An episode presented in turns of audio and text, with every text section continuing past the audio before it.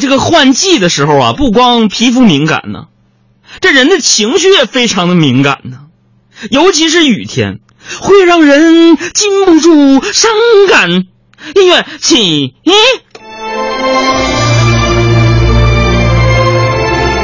来给我们音效老师点掌声，配合的确实特别好，好，谢谢。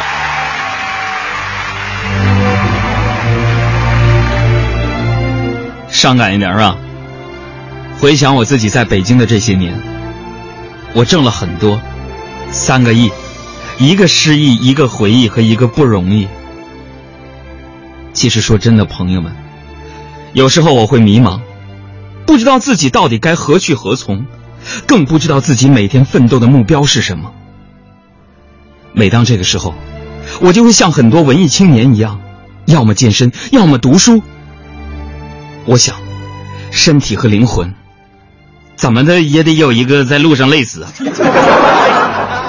当然了，我今天的伤感，主要原因还是来源于别人的不肯定。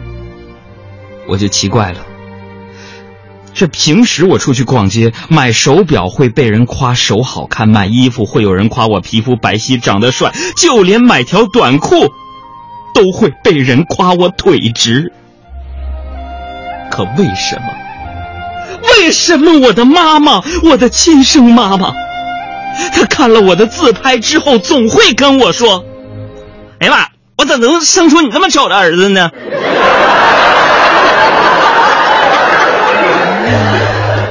怎么说呢？我实在不想在节目当中形容我的长相了，我实在不希望我的听众朋友再来评论我的长相了。我今天发了个朋友圈说。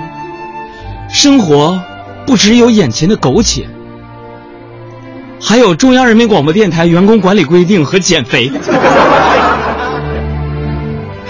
我这个长相，那简直就是天生的整容坯子呀！之前不少朋友都说我皮肤不好，于是我开始护肤。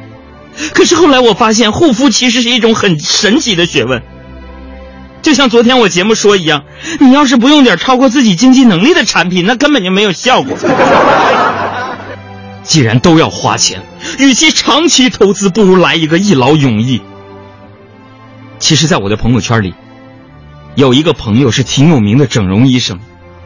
昨天我一咬牙一跺脚，我跟他打听：“哥们儿，你跟我坦白说，我海洋。”要整成李易峰那样，需要多少钱？这个医生很快的回复我：“海洋啊，不要钱。”我说：“不要钱，你不要侮辱我，你别因为咱俩关系好就不要钱。”他说：“啊，不是的，海洋，真的不要钱。你找个工地，捡块砖头，你抡他脸上。”